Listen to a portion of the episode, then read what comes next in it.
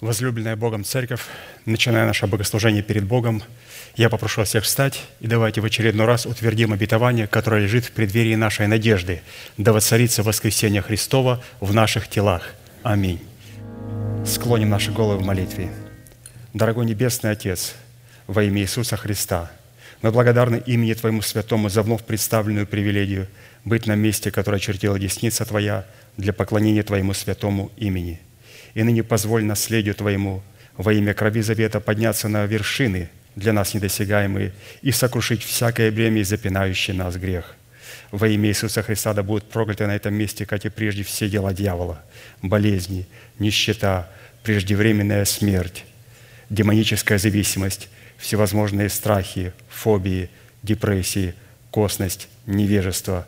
Все это да отступит от шатров святого наследия Твоего – и ныне встань, Господи, на место покоя Твоего Ты и ковчег могущества Твоего, и да облекутся святые Твои спасением Твоим, и да возрадуются пред лицом Твоим. Дай нам больше от Духа Твоего, пропитай нас Духом Твоим святым, позволь нам найти светлое лицо Твое. Мы благодарим Тебя, что это служение представлено в Твои божественные руки, и мы молим Тебя, продолжай вести его рукою сильную и превознесенную. Великий Бог, Отец и Дух Святой. Аминь. Садись, пожалуйста. Позвольте мне прочитать из Евангелия Матфея, глава 5, 45 и 48 стихи. «Да будете сынами Отца вашего Небесного, ибо Он повелевает солнцу своему восходить над злыми и добрыми и посылает дождь на праведных и неправедных. И так будете совершенны, как совершен Отец ваш Небесный». Призванные совершенству. Эта обетованная заповедь, написанная у евангелиста Матфея и представленная нам в серии проповедей пастыря Аркадия, является наследием святых всех времен и адресована эта заповедь Христом сугубо своим ученикам. А поэтому люди, не признающие над собой власти человека, посланного Богом, к наследию этой заповеди никакого отношения не имели и навряд ли уже смогут иметь.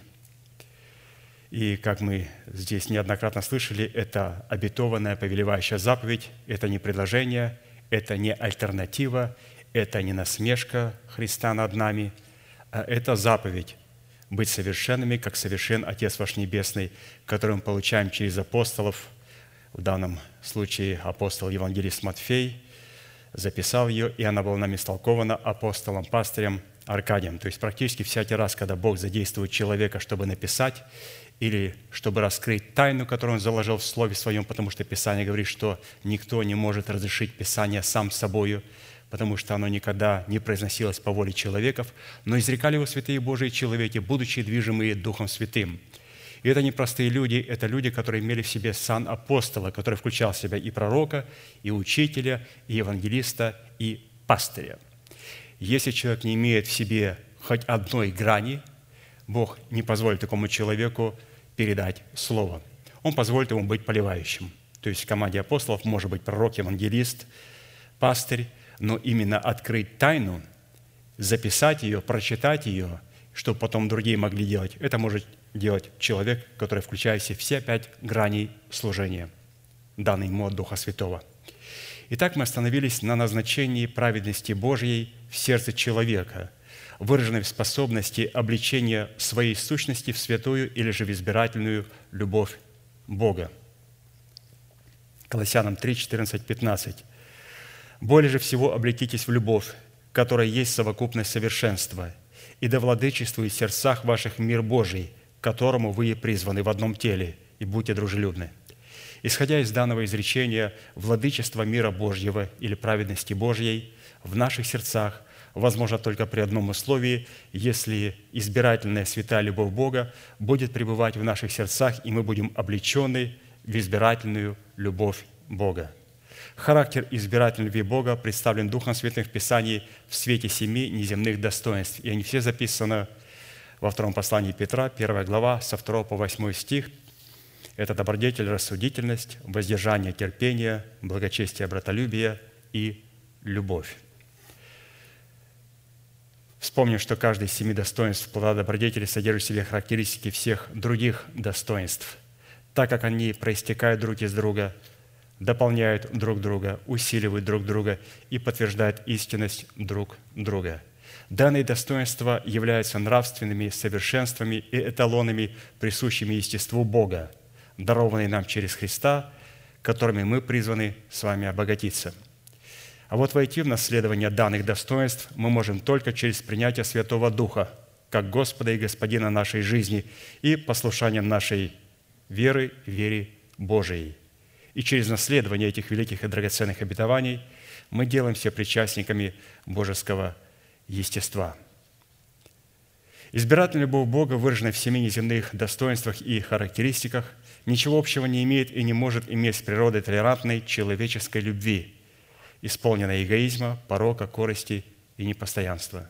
И в отличие от толерантной и эгоистической любви человека, избирательная любовь Бога отличается тем, что она наделена палящей ревностью Бога, Его всеведением и Его абсолютной мудростью, которой никоим образом невозможно использовать в своих порочных, корыстных и эгоистических целях. В силу именно этого сила избирательной любви Бога в формате семи неземных достоинств призвана – разрушить державу смерти в нашем теле и на ее месте воцарить воскресение Христова в наших телах и облечь наши тела в воскресение Христова в лице нашего нового человека. Итак, перед нами было поставлено четыре вопроса. Первое, что говорит Писание о происхождении природной сущности братолюбия. Мы с вами продолжаем говорить о шестой составляющей, это братолюбие – которая говорит о переходе из состояния смерти в состояние жизни, то есть какое было определение. Второе, какое назначение в показании нашей веры призвано выполнять любовь Божия Агапа в атмосфере братолюбия. Третье, какие условия необходимо выполнять, чтобы получить силу, показывать в своей вере братолюбие. И четвертое, по каким признакам следует испытывать себя на предмет показания в своей вере братолюбия. И мы сегодня с вами будем продолжать рассматривать вопрос третий. Какие условия необходимо выполнить, чтобы получить способность показывать в своей вере формат любви Божьей, исходящей из атмосферы братолюбия. Мы рассмотрели только одну составляющую. Сегодня мы с вами завершим рассматривать вторую составляющую. И она звучит следующим образом.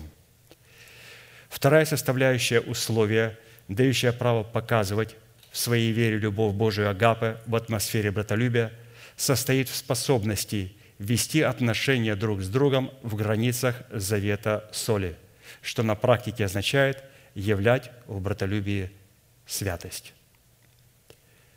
Марка 9, 49, 50. «Ибо всякий огнем осолится, и всякая жертва солью осолится. Соль – добрая вещь, но ежели соль не солона будет, чем вы ее поправите? Имейте в себе соль, и мир имеете между собой. Итак, говоря о святости, которая является одной из важных составляющих в братолюбии, пастор, как всегда, задает четыре классических вопроса. Первое – что из себя представляет и чем является, и как определяется взращенный нами плод святости в братолюбии. Второе – какое назначение призвано выполнять святость во взаимоотношениях Бога с человеком и человека с Богом. В-третьих, какую цену необходимо заплатить, чтобы являть плод святости в братолюбии. И в определенном формате мы уже рассмотрели эти три вопроса, поэтому сразу обратимся к рассматриванию вопроса четвертого, который звучит следующим образом. По каким признакам следует испытывать самого себя на предмет наличия в себе соли – обуславливающей святость в отношениях с Богом и друг с другом.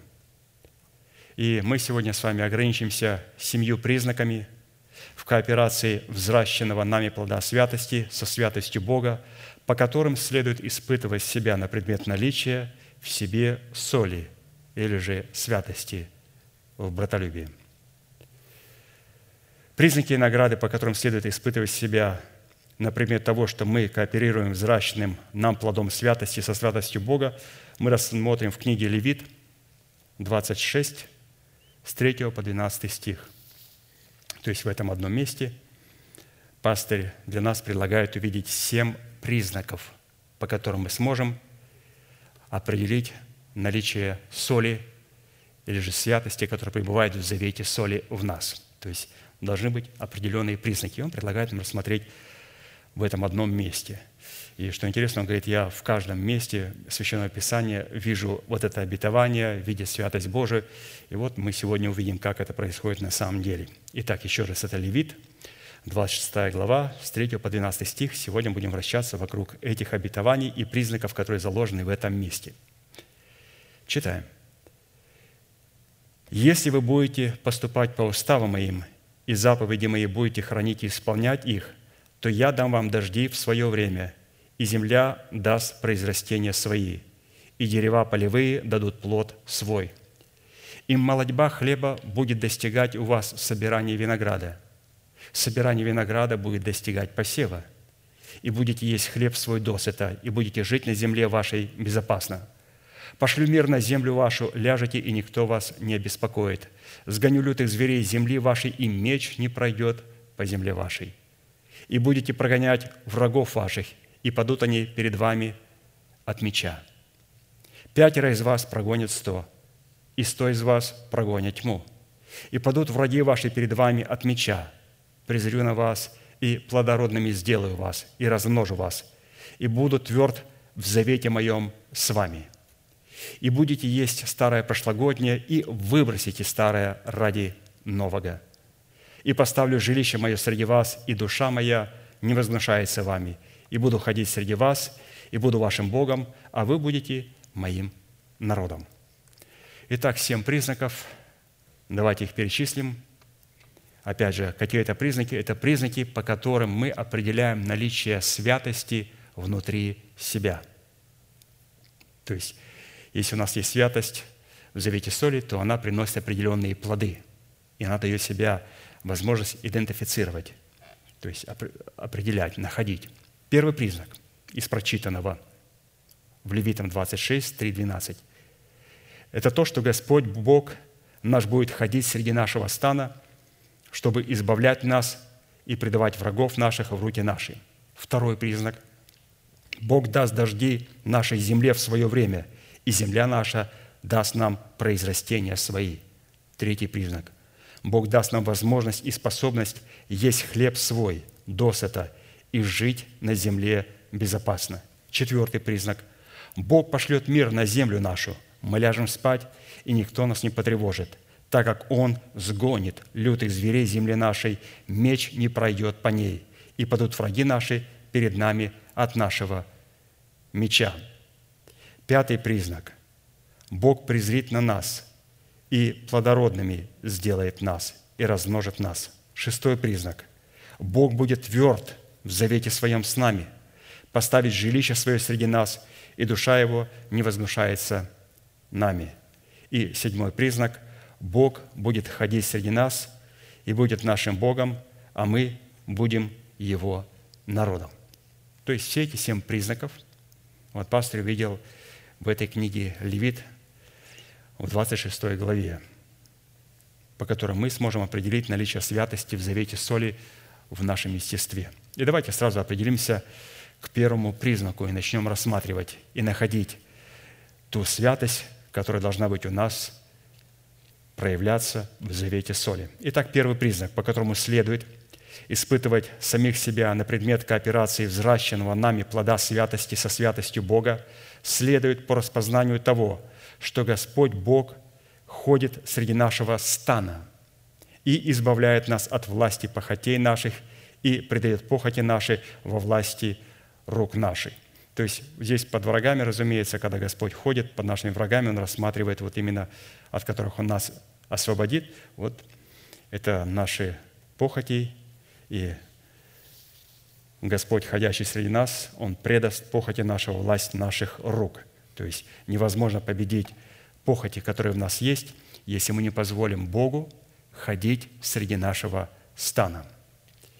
Итак, что является станом? Во-первых, под образом нашего стана, в храме нашего тела, в котором Господь, Бог ходит – чтобы избавлять нас от врагов наших и предавать их в руки наши, следует разуметь стан или воинство наших духовных помышлений, дающих Богу основания ходить в нашем стане.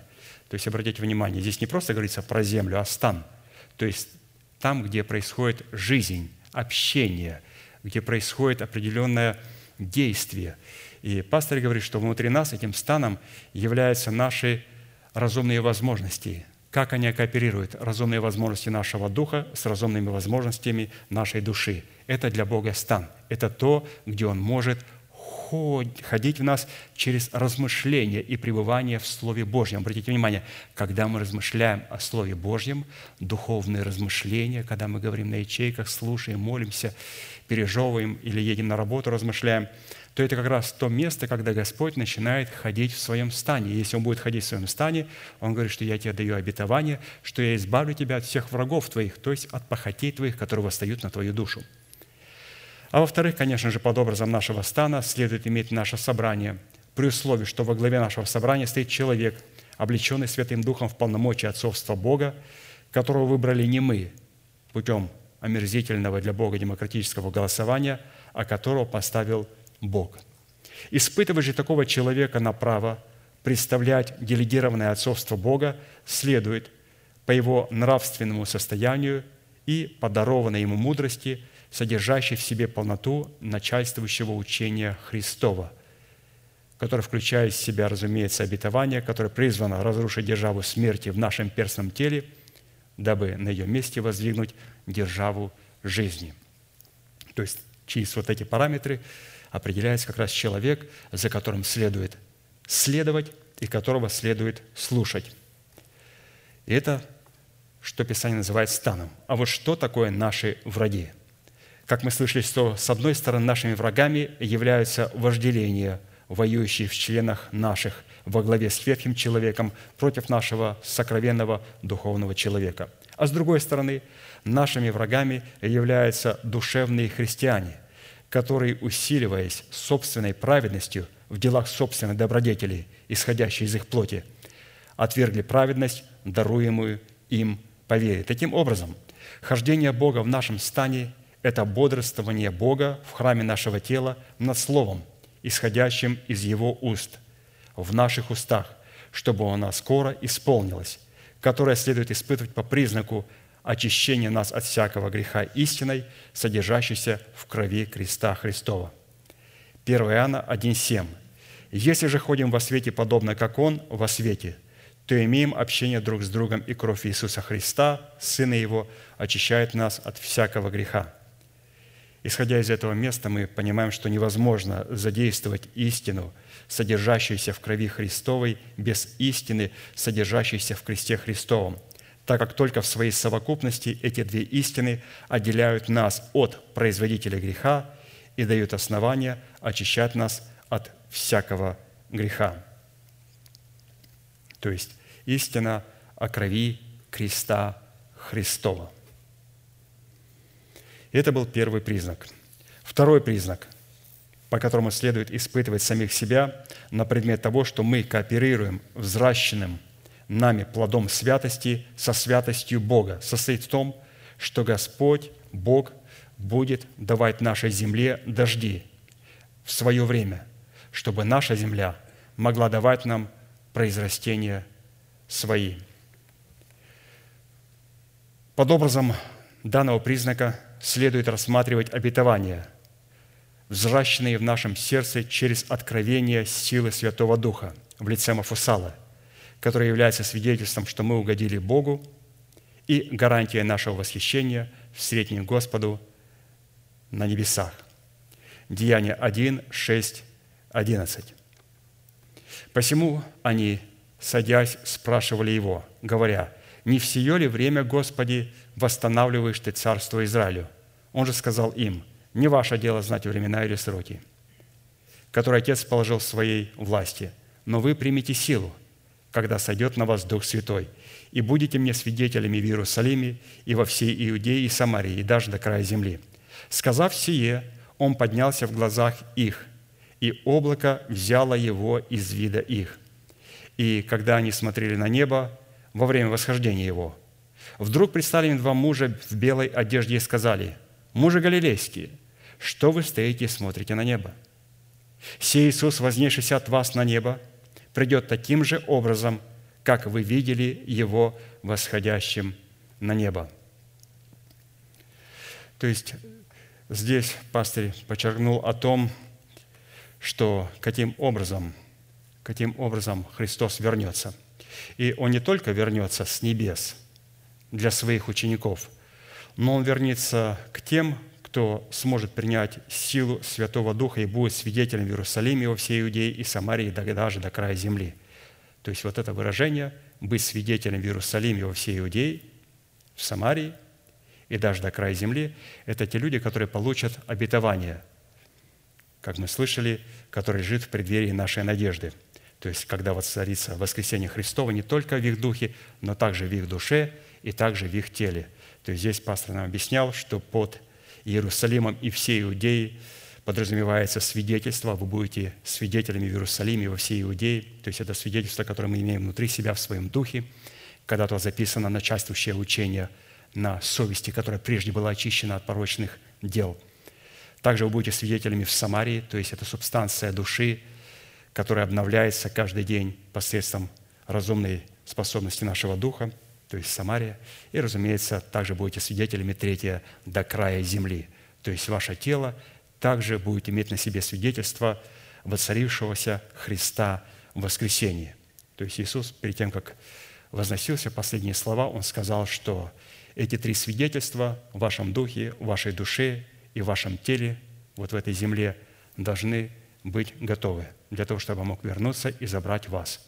И ангелы сказали, вы все поняли, что он сказал. Он не просто показал, что я вернусь оттуда, сюда. Он в словах заключил великую тайну, по которой он определит рождение Муфусала в каждом человеке. Наличие воскресения в Иерусалиме и в Иудее в нашем духе – в Самарии, в нашей душе и до края земли в нашем теле. Но если у кого-то есть возможность послушать, то есть я соединил достаточно много проповедей пастыря а, для того, чтобы вот в одну проповедь поместить вот эти все семь признаков. Он очень пространно и подробно все это объясняет. Третий признак, по которому следует испытывать самих себя на предмет того, что мы кооперируем взращенным нами плодом святости со святостью Бога, состоит в том, что Господь, Бог, будет давать нам возможность и способность есть хлеб свой досыта и жить на нашей земле безопасно. Псалом 32, 18, 22. «Вот око Господня над боящимися Его и уповающими на милость Его – что Он душу их спасет от смерти и во время голода пропитает их. Душа наша уповает на Господа. Он – помощь наша и защита наша. О Нем веселится сердце наше, ибо нам святое, ибо на святое имя Его мы уповали. Да будет милость Твоя, Господи, над нами, как мы уповаем на Тебя». То есть здесь необходимо, как мы понимаем, а, вот через это упование питаться хлебом.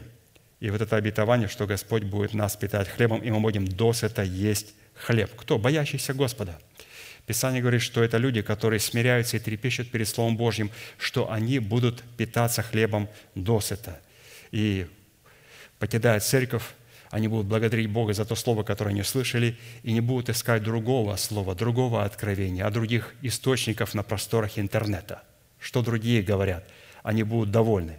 Мы же никогда, когда выходим из престижного, хорошего, представим, ресторана, когда мы покушали и проезжаем, ну, это же неразумно, вам скажут, а вот, вот здесь вот забегаловка есть, давайте зайдем, купим там какую-то хамбургер. Да вы что? Я только что в таком ресторане покушал, вы насмехаетесь надо мной. Как? Я сытый. Как можно сравнить вот эту вот забегаловку с той пищей царской, которую мы кушаем? Поэтому Писание говорит, это благословение, чтобы мы уходили сытыми – из служения. Но что интересно, что э, обращаясь вообще ко всему христианской массе, этому религиозному миру, Господь сказал, что Он в это последнее время отметит его следующим образом, что будет не сильная жажда хлеба и жажда воды, а будет сильная жажда Слова Божия.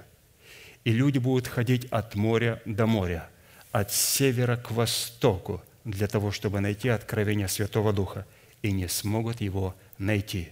Они будут рыться в интернете, они будут скачивать все только можно, они заполнят свои э, библиотеку всеми книгами, и у них будет сильная жажда, которую они не могут утолить, потому что они там ищут, потому что необходимо иметь э, трепетное отношение перед Словом и найти церковь в лице добродетельной жены, о которой мы читаем, что тот, кто нашел добродетельную жену, цена ее выше жемчугов. Говорится о церкви Иисуса Христа. Поэтому это есть благословение. И третий признак, если у нас есть святость, то эта святость у нас, когда мы уходим из собрания, мы будем сытые. Четвертый признак – по которому следует испытывать самих себя на предмет того, что мы кооперируем взращенным нами плодом святости со святостью Бога, состоит в том, что Господь Бог пошлет мир на землю нашу, и мы ляжем спать, и никто не потревожит нас, так как Он сгонит лютых зверей земли нашей, и меч не пройдет по ней, и падут враги наши перед нами от меча. Мир, посылаемым Богом на нашу землю, является обетованием, относящимся к нашему наследию – который содержится в завете мира, который Бог заключил с Авраамом. И чтобы Бог мог послать такой мир на нашу землю, необходимо находиться с Ним в завете мира, который соделался наследием Авраама посредством праведности его веры. Суть праведности веры Авраама, вспомним, состояла в том, что он поверил данному Богом обетованию. И в чем выражалась его вера – он стал почитать себя мертвым для греха, а живым для Бога. Как почитать? Называя несуществующее обетование завете мира с Богом, как уже существующее. И тогда Писание говорит, что звери, которых Бог сгонит с нашей земли за то, что мы стали кооперировать взращенным нами плодом святости со святостью Бога, это изгнание из нашего тела расливающих желаний – из чего мы можем заключить, что Бог согнал лютых зверей из нашего тела.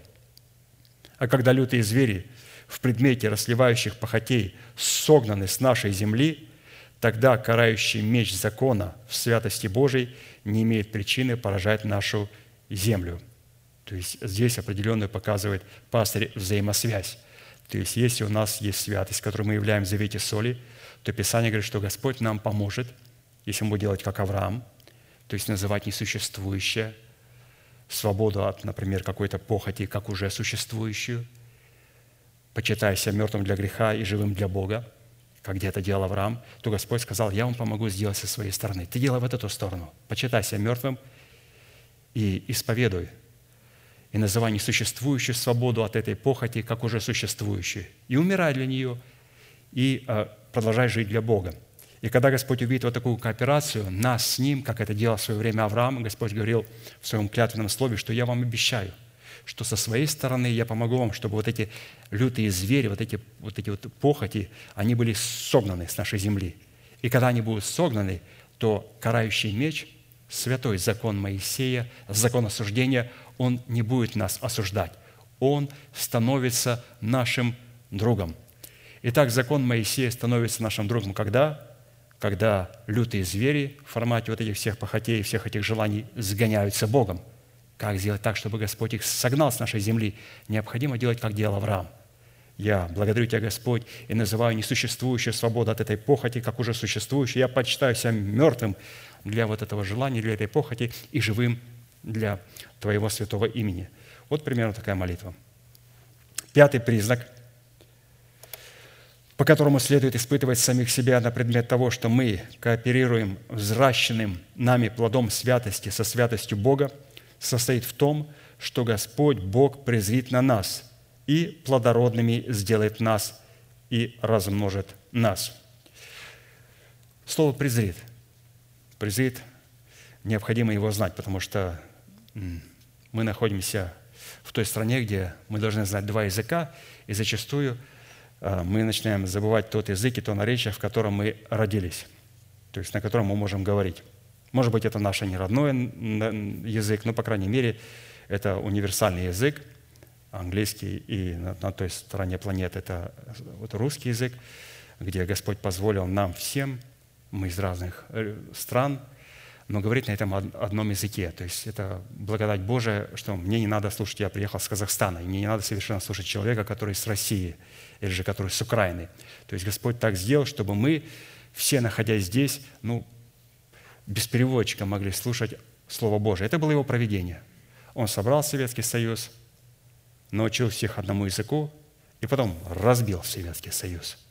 А мы все говорим на одном языке. Мы понимаем культуру, мы понимаем определенный жест, мы понимаем слово. Не просто культура вот этого, откуда мы приехали. Нет. Дело в том, что когда помазанник Божий или когда пророк Божий передает откровение Божие, необходимо понимать потому что в каждом его движении заложено откровение. И Бог не исходит только от слов. Бог исходит также и от других вещей. Он да говорил, не просто говори слова, а пойди и сделай.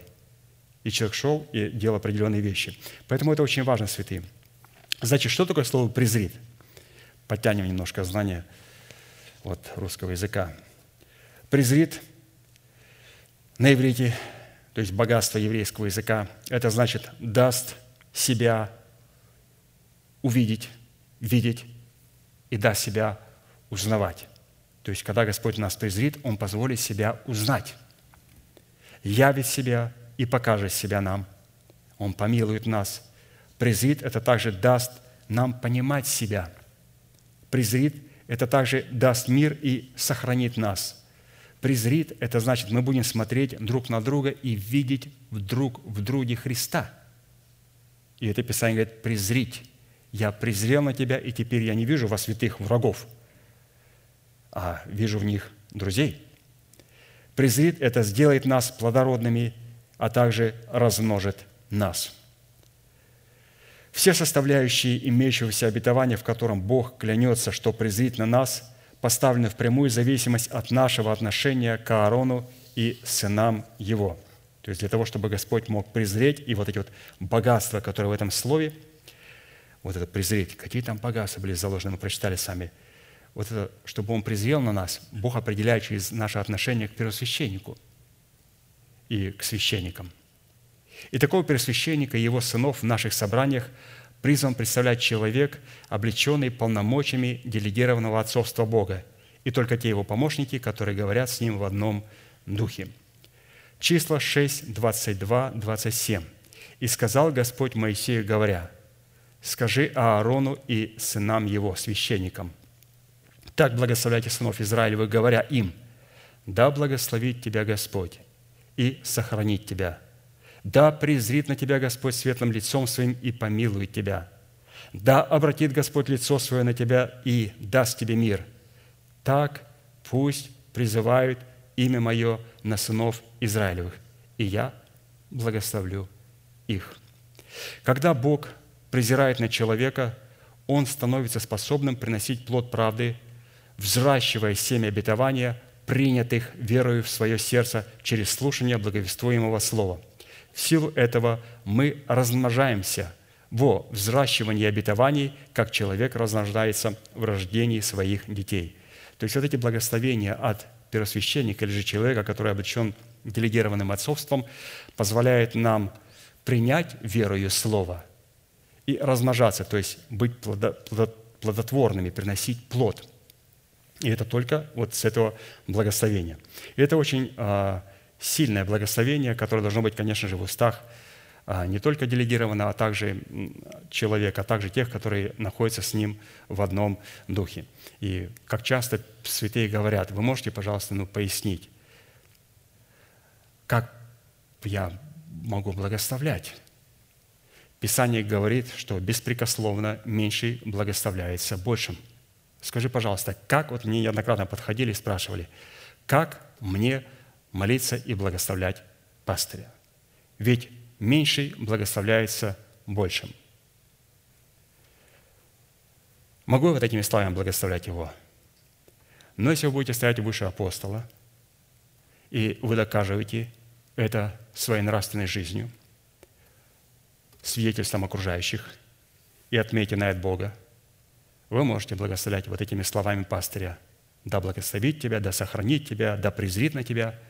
Но если вы этого не имеете и находитесь как меньший, эта молитва рассчитана только на человека, который облечен делегированным отцовством, потому что там присутствует имя Яхве, которое запрещено произносить в суе. Да. Что такое слово благословение? Благословение – это когда я могу о вас сказать доброе слово. Это благословение. Что такое проклятие? Когда я скажу про вас что-то негативное. Это проклятие. Но здесь об этом не говорится. Здесь написано творческое слово, которое дает Богу нечто сделать для человека через человека, представляющего делегированное отцовство. То есть благословение, оно включает в себя понятие хорошо отозваться о человеке, пожелать ему чего-то доброго. Делегированные люди Богом никогда не желают ничего доброго. Они высвобождают имеющиеся обетования на небесах на Церковь Божию. Они никогда никому ничего не желают. Они высвобождают. И для того, чтобы высвобождать небеса и открывать небеса, и чтобы Господь мог открыть свои небеса и высвободить, для этого необходимо, вот как мы читаем, быть просвященником или же священником – Поэтому мы можем молиться и желать отзываться о ком-то хорошо и так далее. Как же благословлять как меньший? Вот апостол Павел говорит, говоря об Аврааме, что Авраам пришел к тому, кто был больше его, к Мелхиседеку из Салима. И как Авраам благословил его? Он принес десятину, положил перед ним и поклонился ему – как благословил Мелхиседек? Он возложил на него руки и сказал, да благословит, да презрит, да размножит. Мы можем благословлять пастыря не просто словом, а нашим послушанием к заповеди Божией, принесением плода.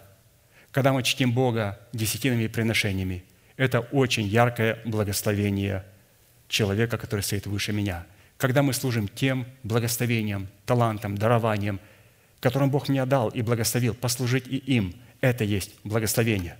Но когда человек всем этим не служит, а пытается благословить его, да благословит тебя Господь, да презрит на тебя, да даст тебе то и да даст тебе это, вот это слово «да», оно говорит, что я имею право быть посредником между апостолом и Богом и высвобождать имеющуюся благодать. Писание говорит беспрекословно – то есть не надо об этом спорить, не надо об этом много рассуждать. Беспрекословно меньший благословляется большим. Интересно, не написано «больший благословляет меньшего». И в английском переводе, и в греческом переводе, и в русском переводе написано «меньший благословляется большим». Это говорит о том, что больший не сможет благословить, несмотря на то, что он меньший, и я меньше по рангу и по статусу апостола Аркадия, но Писание говорит, что пастырь делегированного отцовства, который представляет, не сможет меня благословить. Что благословение, оказывается, начинает, оно приходит через делегированное отцовство, но оно начинается с меньшего. Меньший благословляется человеком, представляющим отцовство Бога. Как? Когда я располагаю человека высвободить для меня благодать Божию. Как это сделала вдова из Сарепты Сидонской? Он говорит, пойди и принеси мне преснок. И она сказала свою ситуацию. Он говорит, вначале сделать для меня. И когда ты сделаешь для меня, я смогу высвободить для тебя благословение. И она пошла, сделала по слову Илии, и он высвободил свое благословение. Поэтому, святые, несмотря на то, что мы меньшие, и мы благословляемся большим, но больше не сможет благословить, если меньший вначале не сделает свой первый шаг, расположит. Апостол Павел говорит, ну это не к успеху вашему, если я буду это делать с печалью. Ну, я не смогу вас благословить. Не смогу. То есть церковь в то время она доставляла определенные страдания и печаль апостола Павла. Он говорит, ну это не к успеху вашему, это не к добру, это не хорошо. Я не смогу вас благословить. Я имею доступ к тем залежам, которые находятся на небесах. Поэтому, святые, будем помнить, что мы можем благословлять пастыря как? Во-первых, через дело, через верность, через послушание, через смирение, через трепет Слову Божьему, а также благословлять. Вот как мне, например, благословить пастыря, чтобы Господь благословил его словом? Ну, я вот так не могу молиться, как Аарон. Да благослови, да презри, да даст, да даст. Нет. Как я молюсь? Я молюсь следующими словами. «Дорогой Небесный Отец, я благодарю Тебя что я могу смириться перед Словом Твоим и трепетать перед Словом Твоим. И молю Тебя, дай мне милость Твою и пошли мне дождь Твой через откровение Твое в формате раннего и позднего дождя через помазанника Твоего, чтобы раб Твой мог принять это Слово и понять его. Обратите внимание, что я показал. Одна молитва, одна просьба, три цели достигнуты. Я показал, что я смирен, я послушен, я нахожусь в органическом э, соединении с телом, о том, что Он есть мой Бог, и я молюсь к Нему, чтобы Он дал мне милость, и эта милость должна быть представлена в раннем и позднем дожде, и пошли его через человека твоего, для раба твоего, чтобы я мог принести плод и прославить тебе тем самым. Обратите внимание, вот эта молитва, которая задействует небеса, и вот этот круговорот начинается. Но когда мы говорим, что да сделай то, да благослови то, это не работает. А можно ли вот возложить на свой лоб руку и благословить себя этими словами? Да презри, да благословит. Ну, можете кинуть бумеранг – только будьте осторожны, этот бумеранг развернется и даст по затылочку хорошенько. Этими словами должны благословлять нас апостолы, а не мы благословлять сами себя. Мы направляем молитву к Богу, и Господь дает нам ответ. Но когда мы запускаем эти слова, Он возвращается потом и сильно бьет по затылку. И мы говорим, Господи, благодарю Тебя за Твой божественный ответ. Это не ответ, это бумеранг мне ударил по затылку. Шестой признак – по которому следует испытывать самих себя на предмет того, что мы кооперируем взращенным нами плодами святости со святостью Бога, состоит в том, что Господь Бог утвердит свой завет с нами и поставит жилище свое среди нас, и душа Его не возгнушается нами.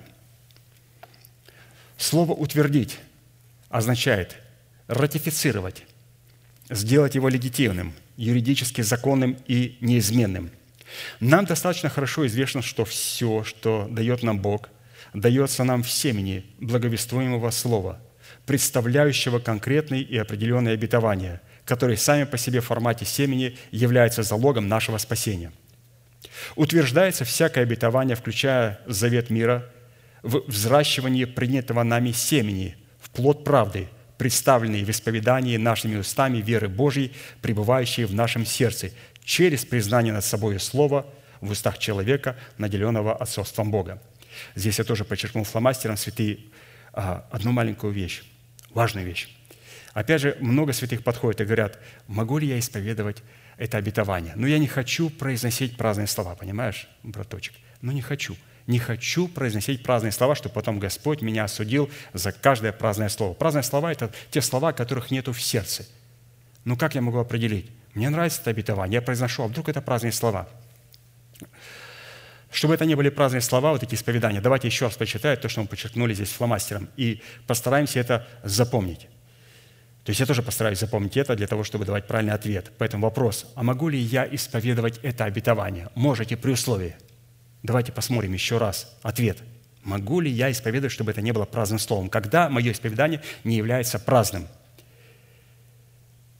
исповедание нашими устами, нашими устами, мы должны исповедовать нашими устами веры Божьей, представленной в формате учения Господа Иисуса Христа, пришедшего во плоти, пребывающие в нашем сердце через признание над собою Слова человека, наделенного отцовством Бога. Итак, мы можем исповедовать любое обетование, если это обетование, мы исповедуем своими устами, пребывает в нашем сердце в формате полного откровения Божьего, учения Христова, которое мы приняли через человека Бога, Божия и через признание над собой этого человека. Поэтому, если у нас есть признание над собой слова в устах человека, наделенного отцовством Бога, оно пребывает в нашем сердце – и пребывает в нашем сердце в формате полной истины. Надо слушать очень много, значит, об этой истине для того, чтобы молиться. А если человек так вот услышал краем уха, ему очень понравилось, и теперь начинает говорить, ну, разумеется, это будут праздные слова.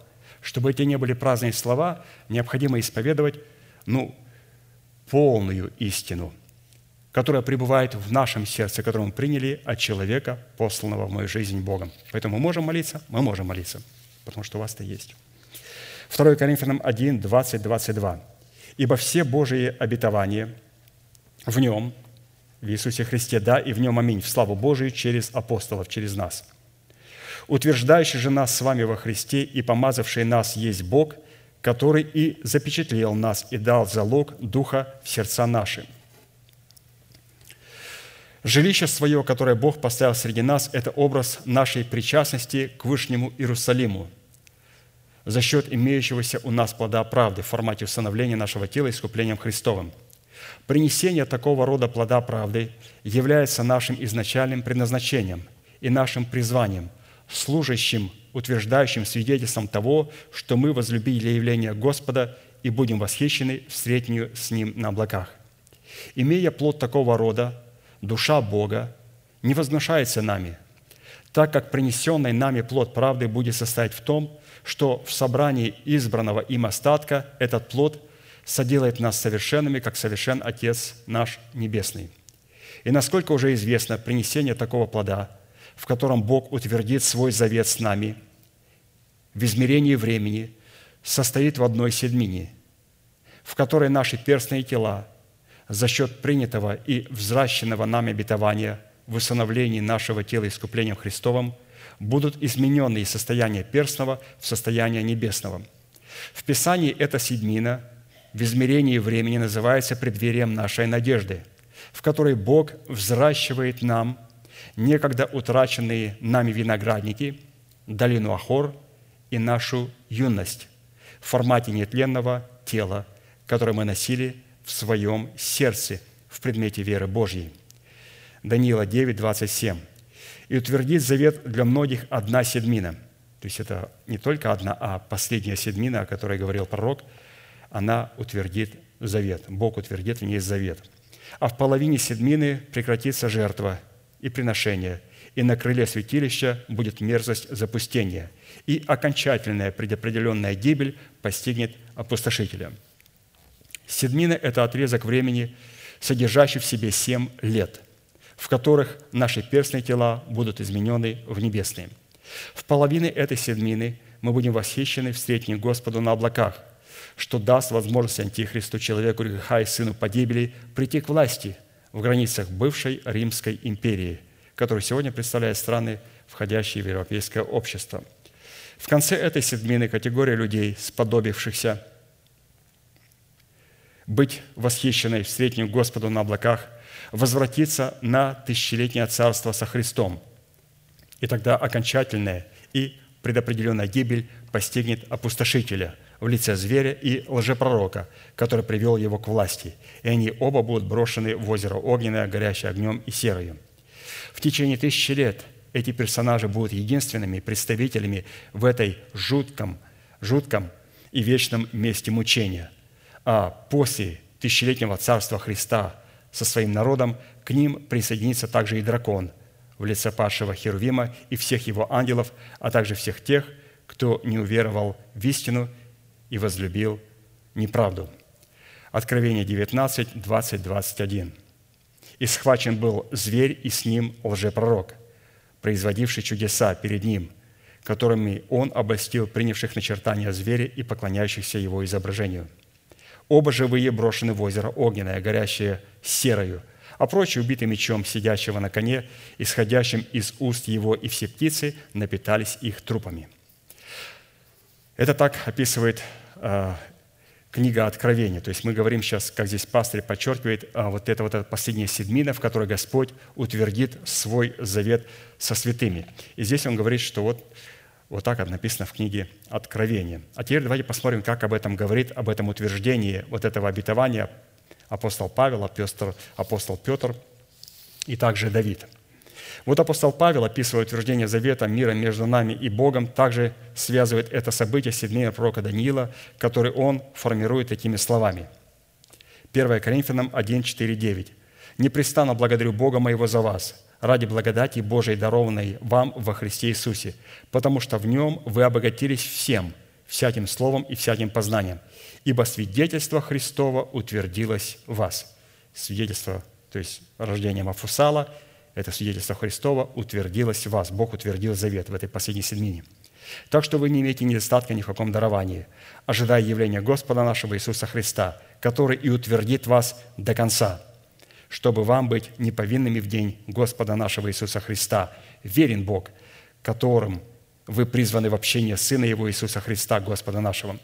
Эту же мысль утверждает и апостол Петр, говоря о том, что Бог сам по кратковременным страданиям нашим совершит нас, утвердит, укрепит и соделает нас непоколебимыми.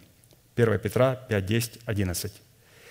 Бог же всякой благодати, призвавший вас, нас, вечную славу свою во Христе Иисусе, сам по кратковременным страданиям вашим, да совершит вас, да утвердит, да укрепит, да соделает непоколебимыми. Ему слава и держава в веки веков. Аминь. Вот эти слова может произносить апостол, и он, апостол Петр. Он может такое говорить.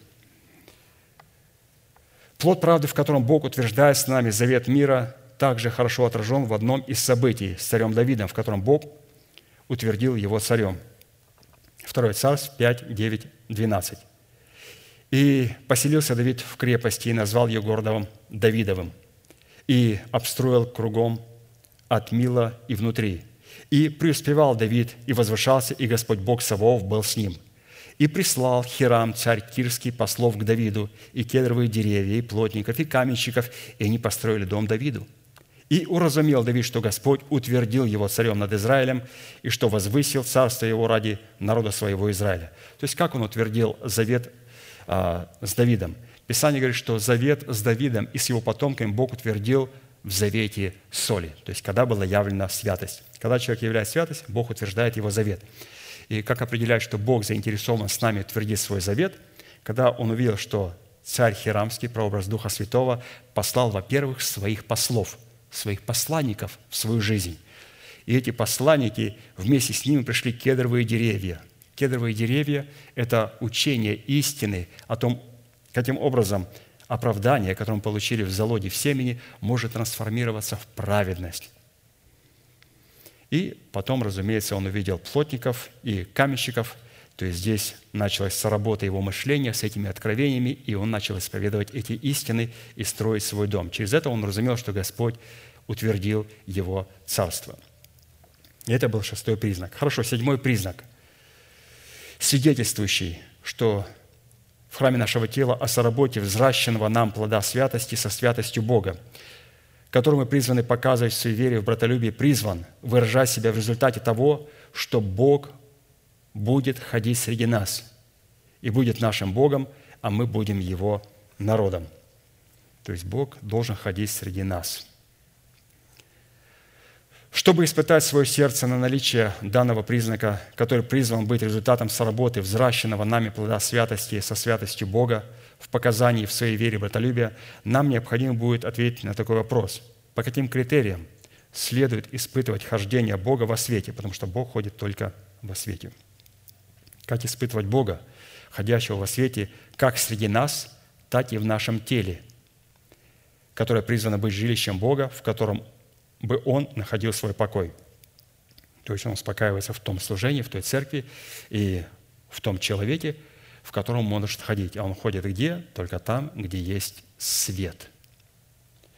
Чтобы ясно понимать, как ходить во свете нам, в котором ходит Бог, чтобы показывать в своей вере братолюбие, необходимо иметь твердое знание одного, одной неизменной и непреложной истины, во свете которой ходит Бог – и эта истиной, во свете которой ходит Бог, является Слово, исходящее из уст Бога, возвеличенное им в храме нашего тела превыше всякого Его имени при условии нашего органического причастия к телу Христову в лице невесты Агнца. Псалом 137, 2. «Поклонюсь перед святым храмом Твоим и славлю имя Твое за милость Твою за истину Твою, ибо Ты возвеличил Слово Твое превыше всякого имени твоего». Итак, пастор приводит семь составляющих, как ходить во свете, в котором ходит Бог, хотя и гораздо больше, учитывая, что каждая составляющая содержит в себе и несет в себе равновесие всех составляющих, которые идентифицируют истинность друг друга. И давайте посмотрим на эти семь составляющих. То есть мы сегодня будем рассматривать в этом седьмом признаке, как Бог ходит в нас и среди нас посредством света. То есть, что является светом? без наличия света, то есть Бог не ходит во тьме. Ему надо создать атмосферу света. И тогда Он будет ходить в нас, и тогда Он может многое делать для нас и также через нас. Во-первых, семь составляющих. Для Бога, как ходить в храме нашего тела, так и среди нас во свете Своего Слова, возможно только во Христе Иисусе, что делает Его нашим Богом, а нас делает Его народом. Итак, Бог ходит в нас, когда в нас есть Иисус Христос. Иеремия 30, 21, 22. «И будет вождь его из него самого, и владыка его произойдет из среды его. И я приближу его, и он приступит ко мне. Ибо кто отважится сам с собой приблизиться ко мне, говорит Господь, и вы будете моим народом, и я буду вам Богом». Нам достаточно хорошо известно, что в данном пророчестве речь идет о единородном Сыне Бога, рожденного от Девы Марии, засватанной Иосифом, потомком Давида из колена Иудина, прежде нежели они сочетались. Исходя из данной констатации, быть обреченным в достоинство царя, священника и пророка, чтобы приступать к Богу в этих достоинствах, возможно только одним путем – это позволить Христу вселиться в свое сердце и быть помещенным во Христа Иисуса. А для этой цели необходимо принять тех человеков, которых Иисус, уходя к своему Отцу, передал мандат своего посланчества, чтобы они могли представлять для Его церкви полномочия отцовства Бога. Иоанна 20, 19, 23. В тот же первый день недели вечером, когда двери дома, где собирались ученики Его, были заперты из опасения от иудеев, пришел Иисус и стал посреди, и говорит им «Мир вам». Сказав это, показал им руки и ноги и ребра свои. Ученики обрадовались, увидев Господа. Иисус же сказал им вторично «Мир вам». «Как послал меня Отец, так и я посылаю вас». Сказав это, дунул и говорит им, «Примите Духа Святого, кому простите грехи, тому простятся, на ком оставите, на том останутся». Исходя из имеющейся констатации, возведенной в непреложный порядок, призванный обуславливать Царство Небесное в храме нашего тела, если мы противимся этому порядку и путем омерзительного голосования выбираем себе учителей, которые блестили нашему необрезанному слуху, мы утрачиваем всякую возможность ходить во свете Слова, исходящего из уст Бога, в котором Бог обязался ходить в храме нашего тела и в нашем собрании. Так как инфраструктура этого порядка в формате принятой им демократии является чуждой и враждебной божественному порядку, состоящему в инфраструктуре теократии – Исходя из этого фактора, человек, находящийся в собрании, в котором отсутствует порядок Царства Небесного, действующий в недрах тела Христова, не может получить прощение грехов, чтобы быть освобожденным от власти греха, живущего в своем теле. 1 Иоанна, 2 глава, 18-20 стих. Дети, последнее время. И как вы слышали, что придет Антихрист, и теперь появилось много антихристов, то мы познаем из того, что последнее время – они вышли от нас, но не были наши. Ибо если бы они были наши, то остались бы с нами. Но они вышли, и через то открылось, что не все наши. Впрочем, вы имеете помазание святого и знаете все. Самое печальное состоит в том, что люди, которые являлись причастниками собрания, инфраструктура которого отвечала требованиям божественной теократии, и затем вышли из этого собрания и примкнули к собранию с демократической инфраструктурой, они становятся противниками Христу – для которых не остается более жертвы за грех, но некое страшное ожидание суда и ярость огня, готового пожрать противников. Евреям 10, 25, 27. «Не будем оставлять собрание своего, как есть у некоторых обычай, но будем увещевать друг друга, и тем более, чем более усматривайте приближение дня онного. Ибо если мы, получив познание истины, произвольно грешим, то не остается более жертвы за грех – но некое страшное ожидание суда и ярость огня готово пожрать противников. Только тот человек, который воздвигнут Богом и помазан Святым Духом, полномочиями отцовства Бога, может прощать грехи и оставлять на нас грехи наши. Луки 10, 16. «Слушающий вас меня слушает, и отвергающий вас, отвергающийся вас меня отвергается, а отвергающийся меня отвергается пославшего меня». Исходя из выше приведенных свидетельств, чтобы ходить во свете истины Слова, исходящего из уст Бога в словах Его посланников, да посредством хождения во свете, в котором ходит Бог, показать своей вере братолюбие, следует, что для хождения во свете истины Слова необходимо иметь в своем сердце помазание, которое наделяло бы способностью отличать истинного посланника Бога, ходящего во свете истины Слова, от человека, не ходящего во свете истины Слова. То есть это был первый признак, по которому мы показываем, что у нас есть свет, и в этом свете Господь может ходить. Во-вторых, для Бога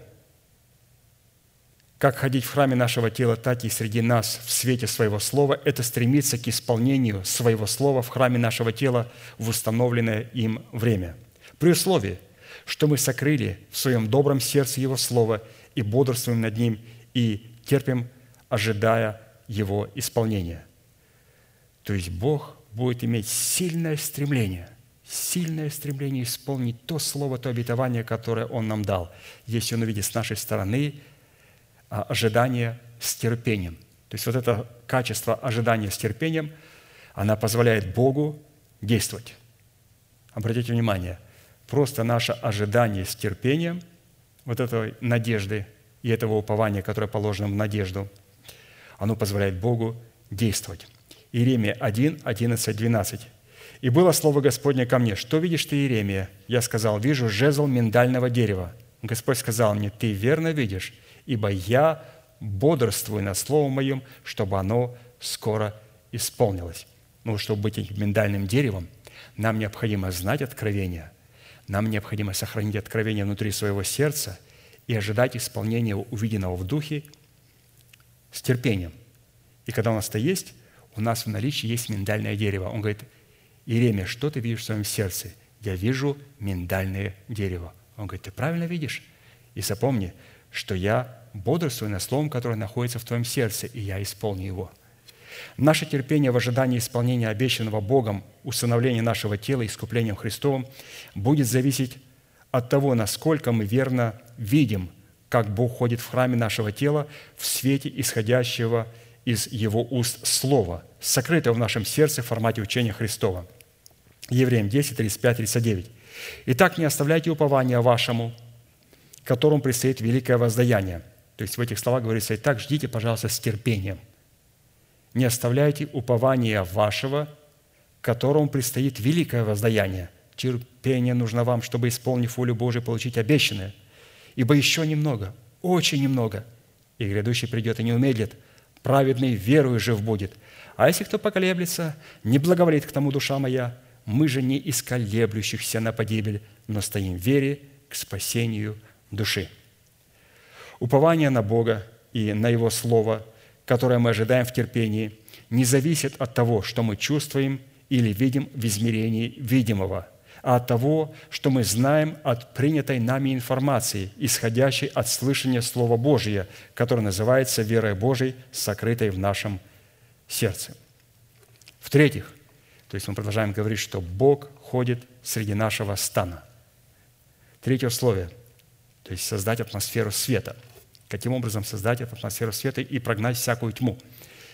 Бог обязался ходить во свете своего слова, исходящего из Его уст, исключительно в своем жилище, в формате высоты небес, в святилище и в лице избранного им остатка, и в сокрушенном и смиренном сердце, трепещущем перед благовествуемым Словом Бога. Исайя 57, 15. То есть вот, пожалуйста, три источника света. Пастор приводит у Исаии – в которых Бог благоволит ходить. Ибо так говорит высокий и превознесенный, вечно живущий, свято имя Его. Я живу на высоте небес и во святилище, и также сокрушенным и смиренным духом, чтобы оживлять дух смиренных и оживлять сердца сокрушенных. Невозможно показывать в своей вере братолюбие, если мы не обладаем сокрушенным и смиренным духом, трепещущим перед слушанием благовествуемого нам Слова, в свете которого ходит Бог в храме нашего тела и в нашем собрании. Благодаря нашему хождению во свете Слова, в котором ходит Бог, мы погрузили себя крещением в смерть Господа Иисуса, что дало Богу основание воздвигнуть нас из мертвых во Христе Иисусе в воскресении со Христом. что дало нам силу показывать в своей вере братолюбия в хождении во свете слова, в котором ходит Бог. Исайя 66, 1, 2. «Так говорит Господь, небо – престол мой, а земля – подножие ног моих. Где же построите вы дом для меня, и где место покоя моего? Ибо все это сделала рука моя, и все сие было, говорит Господь. А вот на кого я призрю. На смиренного и сокрушенного духа и на трепещущего перед словом моим. Из имеющегося пророческого слова следует, что для того, чтобы ходить во свете слова, в котором ходит Бог, чтобы показывать в своей вере братолюбие, необходимо устроить свое тело в дом духовный, в котором Бог мог бы ходить во свете своего слова. То есть, а каким образом мы это устраиваем? Вот, пожалуйста, нам, во-первых, им надо иметь связь с небесами, нам необходимо находиться в скинии, и также необходимо обладать качествами смиренного и сокрушенного человека, который трепещет перед Словом Божьим. И когда у нас мир во всех этих трех инстанциях, в которых пребывает свет Божий, то это позволяет Богу ходить также и в храме нашего тела. И стоит нам э, иметь какой-то конфликт с какой-то стороной, например, иметь конфликт с небесами. То есть вот, какой-то у человека порог, или же он находится в служении осуждения, э, не в служении оправдания. Он возлагает руки на свой лоб и благословляет себя, в то время, когда Бог это сказал делать своим посланникам. Ну, конфликт с небом. Конфликт с церковью. Когда человек приходит в церковь не как ученик, а как контролер. Конфликт. Конфликт в самом себе – или же наоборот, две стороны как будто бы находятся в правильном состоянии, конфликт с одной стороной, и это не позволит Богу вообще ходить в нас и представлять свои интересы. То есть это очень важно. Каким образом Бог ходит в храме нашего тела, и во всех трех субстанциях – небо, церковь и лично я – должен находиться Божий мир. В-четвертых, Бог обязался ходить в свете своего слова, исходящего из Его уст в храме нашего тела при одном условии. Если мы будем ходить во свете Его Слова так, как Он ходит во свете Своего Слова, исходящим из уст Его. 1 Иоанна 1, 7, 9. «Если же ходим во свете, подобно как Он во свете, то имеем общение друг с другом, и кровь Иисуса Христа, Сына Его, очищает нас от всякого греха. Если говорим, что не имеем греха, обманываем самих себя, и истины нет в нас. Если исповедуем грехи наши, то Он, будучи верен и праведен, простит нам грехи наши и очистит нас от всякой неправды». Определять истинность общения друг с другом в братолюбии, которое мы призваны показывать в своей вере, следует по нашей способности исповедовать грех перед лицом человека, представляющего в нашем собрании отцовство Бога и его помощниках, действующих с ним в одном духе. То есть общение друг с другом может проходить в братолюбии, если мы правильно исповедуем грехи. Исповедание греха перед человеком, представляющим отцовство Бога, дает Богу основание очищать нас от всякой неправды – или же оправдывать нас, не вменяя нам сделанного нами греха, что дает нам силу показывать в своей вере братолюбие в делах правды, выражающих собой плод святости. Поэтому очень важный фактор. Бог ходит во свете, если мы имеем правильное общение друг с другом. Правильное общение друг с другом определяется через то, что кровь Иисуса Христа, Сына Его, очищает нас от всякого греха. Поэтому, если я нахожусь в дружбе с вами – но не исповедовал моего греха, моя дружба – это неправда, это блеф. Братолюбие определяется, во-первых, братолюбие определяется через то, что кровь Иисуса Христа очищает нас от всякого греха. Когда есть грех, который легализирован человеком, то несмотря на то, что он находит э, очень дружелюбный к нам или к вам, или между нами, то в этом не определяется истинное братолюбие. Истинное братолюбие определяется в дружбе, которая выражается в том, что мы должны пользоваться, будем говорить, теми бонусами, которые есть в церкви. И наша дружба, почему я заинтересован в вас, почему я заинтересован в теле, почему я заинтересован в пасторе Аркадии, почему? Почему я вообще прихожу сюда? Какая заинтересованность? Потому что на этом месте кровь Христа омывает нас – но если продолжу иметь дружеские отношения с вами и в то же время легализировать определенные грехи, то это братолюбие будет неискренним и неправильным. В-пятых, мы продолжаем говорить, что мы должны создать атмосферу для Бога. Одно из благословений Бога, через которое мы определяем, что у нас есть святость, напомню, это то, что Бог будет ходить среди нас. А Он будет ходить только там, где есть свет. И как создать атмосферу света? Пятое. Бог обязался ходить во свете своего слова, исходящего из Его уст в храме нашего тела, которое ранее пребывало в Его недрах в формате Его образного мышления. Иоанна 1, 1, 5. «Вначале было Слово, и Слово было у Бога, и Слово было Бог. Оно было вначале у Бога, и все через Него начало быть, и без Него ничто не начало быть, что начало быть. В Нем была жизнь, и жизнь была свет человеков, и свет во тьме свет, и тьма не объяла Его». И теперь давайте посмотрим в более обширном объясненном понятии, о каком слове здесь говорится, потому что слово, оно представляет себя в разных форматах. Слово в формате мысли, слово в формате произнесенного или же слово в формате действия. Вначале оно проявляет себя в мысли, потом мы говорим, и потом мы делаем то, что мы говорили. Это касается и проклятия, и благословения. Прочитаем это же место в более пространном формате – Вначале была информационная программа в формате мысли, и эта информационная программа в формате мысли была у Бога Отца и определяла внутреннее состояние недр Бога Отца. Все же начало быть через мысль Бога Отца, исходящая из уст Бога Сына, в формате Слова Сына, и без Слова, исходящего из уст Бога Сына, ничто не начало быть, что начало быть.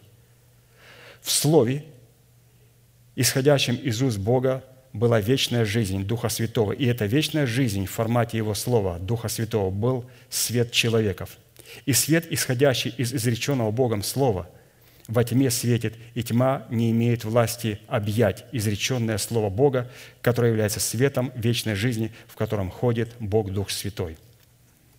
Отсюда следует, что для Бога ходить во свете изреченного им Слова в храме нашего тела означает ходить вокруг изреченного им Слова – действовать в соответствии изреченного им слова, жить в соответствии изреченного им слова, поставить себя в зависимость от изреченного им слова, стать добровольным рабом изреченного им слова, не уклоняться от исполнения изреченного им слова, бодрствовать в храме нашего тела над изреченным им словом, чтобы оно скоро исполнилось. То есть вот так вот Бог ходит во свете.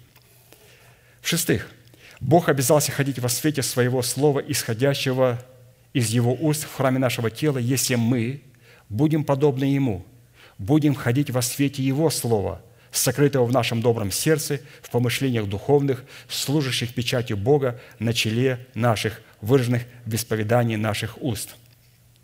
Притча 23, 7. «Каковы мысли в душе человека, таков и он». Таким образом, для нас ходить во свете изреченного Богом Слова, возведенного им в достоинство Его заповеди, которые мы сокрыли в своем сердце, это значит для нас – ходить вокруг заповедей Господних, действовать в соответствии с заповедей Господних, помышлять и жить по заповедям Господним, возлюбить заповеди Господни, взирать на заповеди Господни, не уклоняться от заповедей Господней, бодрствовать или стоять на страже заповедей Господних. Обратите внимание, святые, очень удивительно. Вот две минутки назад я вам прочитал о том, что Бог, как проявляет себя, когда ходит во свете своего слова, Он делает то же, что и мы – и что мы делаем во свете Слова? Мы делаем то же, что и делает Бог. То есть мы ходим вместе с Ним в этом свете. То есть Бог это делает с нами и делает это через нас. Без нас Он ничего не делает. И в-седьмых, Бог обязался ходить во свете Своего Слова, исходящего из Его уст в храме нашего тела, если наши уста будут подобны устам Бога. Иеремия 15, 18, 21.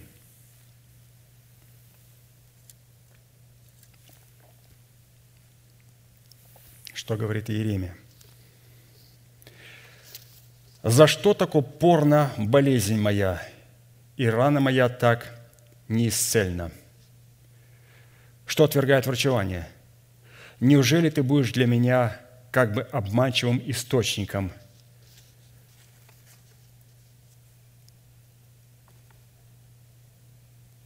неверной водою. На сие так сказал Господь.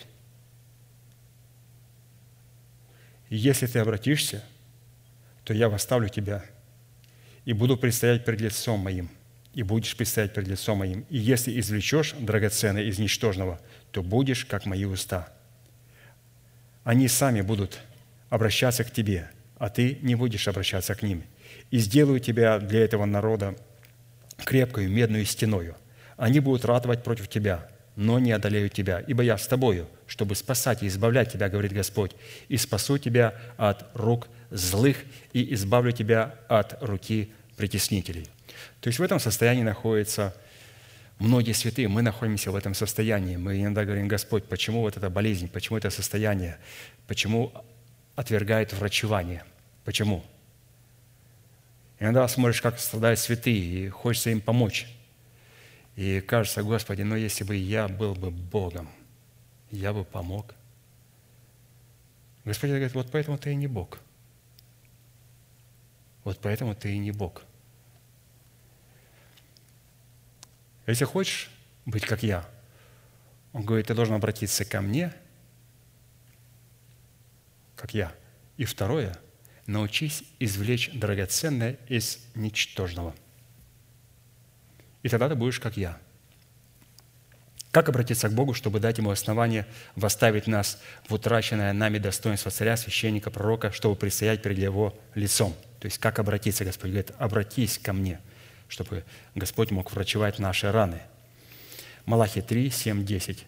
«Со дней отцов ваших вы отступили от уставов моих, и не соблюдайте их. Обратитесь ко мне, и я обращусь к вам», говорит Господь Савов. Вы скажете, как нам обратиться? Принесите все десятины в дом хранилища, чтобы в доме моем была пища, и хотя бы в этом испытайте меня, говорит Господь Савов. Не открою ли я для вас отверстия небесных и не залью ли вас, на вас благословение до избытка?» То есть нам необходимо обратиться, но мы можем сказать, что мы чтим Бога десятинами. Но тогда надо эту истину еще больше отшлифовать. Ведь обратите внимание, пастырь постоянно проповедует на десятинах. А, и постоянно шлифовывает эту истину для того, чтобы эта истина сияла. Для чего? В других церквах на эту тему никогда не проповедуют. Просто пожертвование. Люди поют псалом, корзиночка бежит по рядам. Недовольны люди залазят в кошелек, достают и бросают туда деньги, сделав большое одолжение Богу.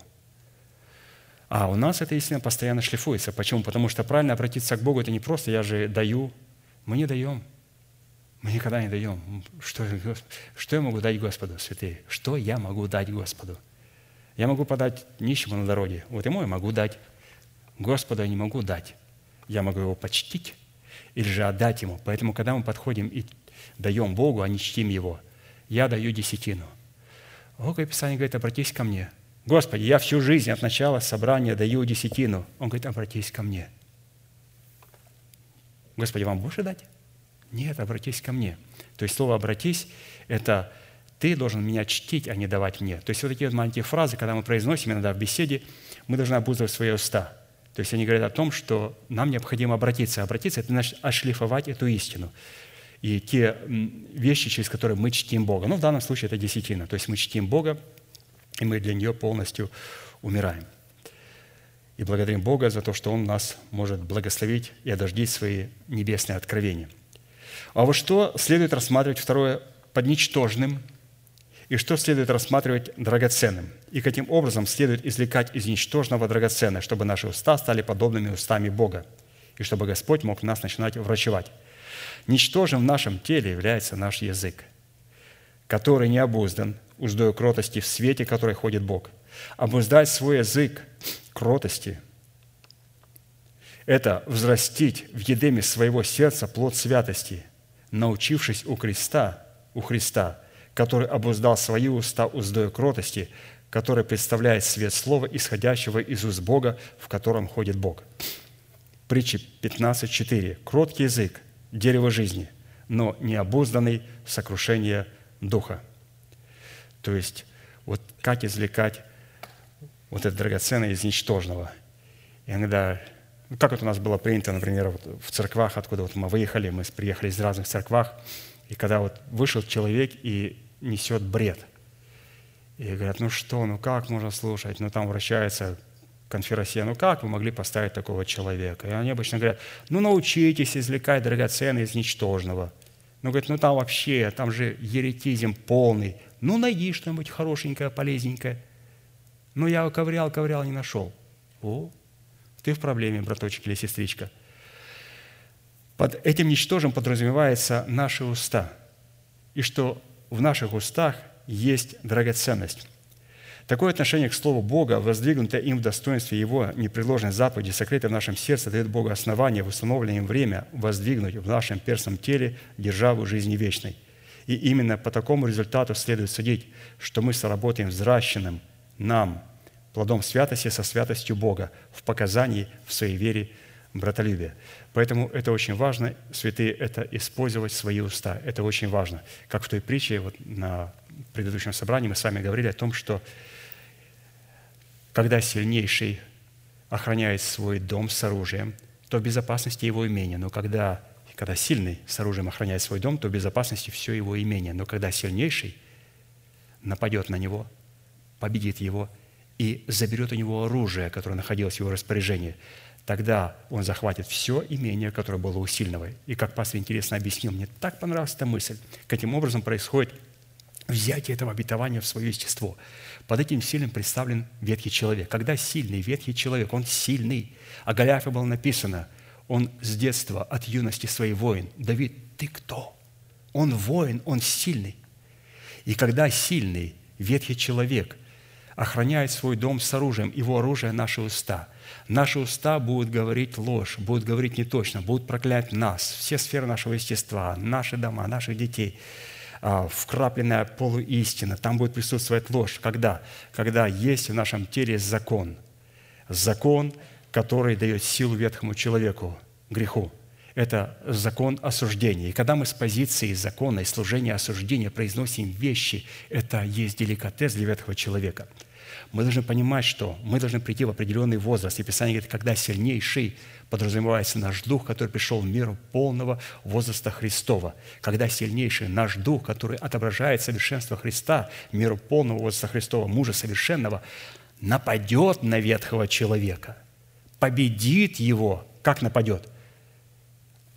Писание говорит, что он нападет, победит, и только потом заберет у него оружие, на которое тот надеялся. Напасть – это начинать исповедовать несуществующее, как уже существующее в нашей жизни. Напасть на него. И этим исповеданием, называя несуществующее как существующее, почитай себя мертвым для греха, живым для Бога, мы нападаем на него, мы побеждаем его и берем оружие. И этим оружием являются уста. Теперь эти уста – вот это ничтожное, мы извлекаем из него драгоценное, победу Христа и захватываем все имение, которое было у сильного ветхого человека. Его имением – это наша душа и наше тело. И вот мы должны спасти нашу душу и установить наше тело. Это поможет сделать нам Дух Святой через наши уста или же через нового человека, сокровенного, сильнейшего, который будет в этой молитве исповедовать исповедание веры нашими устами. Хорошо, святые, будем благодарить Бога за то слово, которое мы слышали. Будьте благословенны в вашей молитве.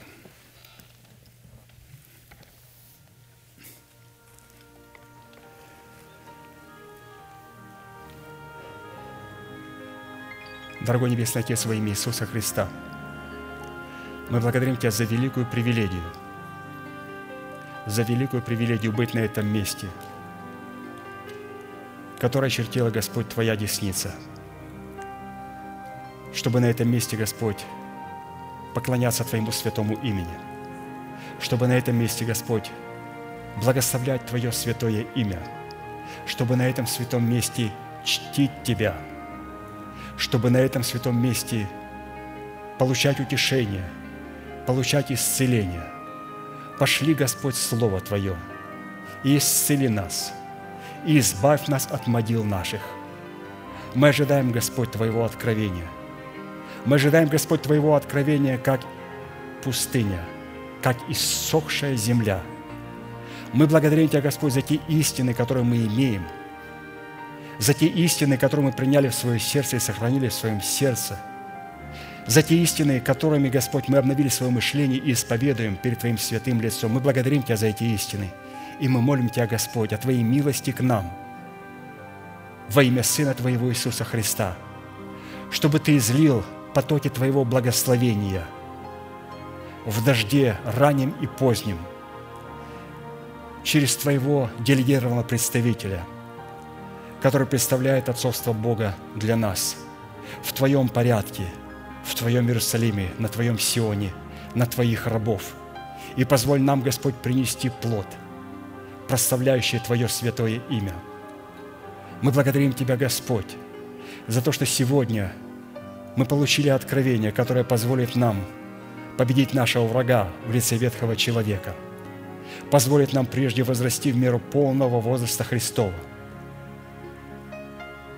чтобы облечься нам в нового человека, в нашего нового человека, который создан по Богу, в праведности и святости истины.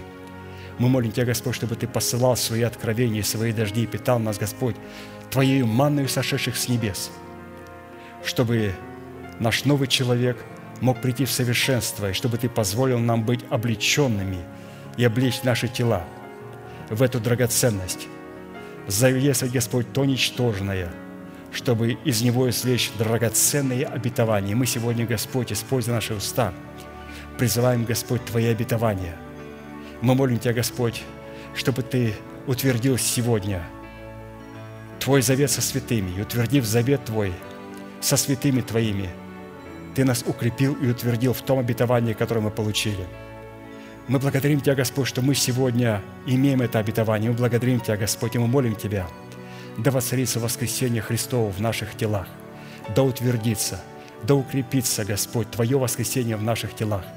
Мы молим Тебя, Господь, чтобы Ты позволил нам, каждому святому на этом месте, сохранить с терпением, ожидая и называя несуществующее как существующее в нашей жизни, что позволит, Господь, Тебе действовать с Твоей стороны и приблизить исполнение обетования. Ты сказал, Господь, оно очень близко.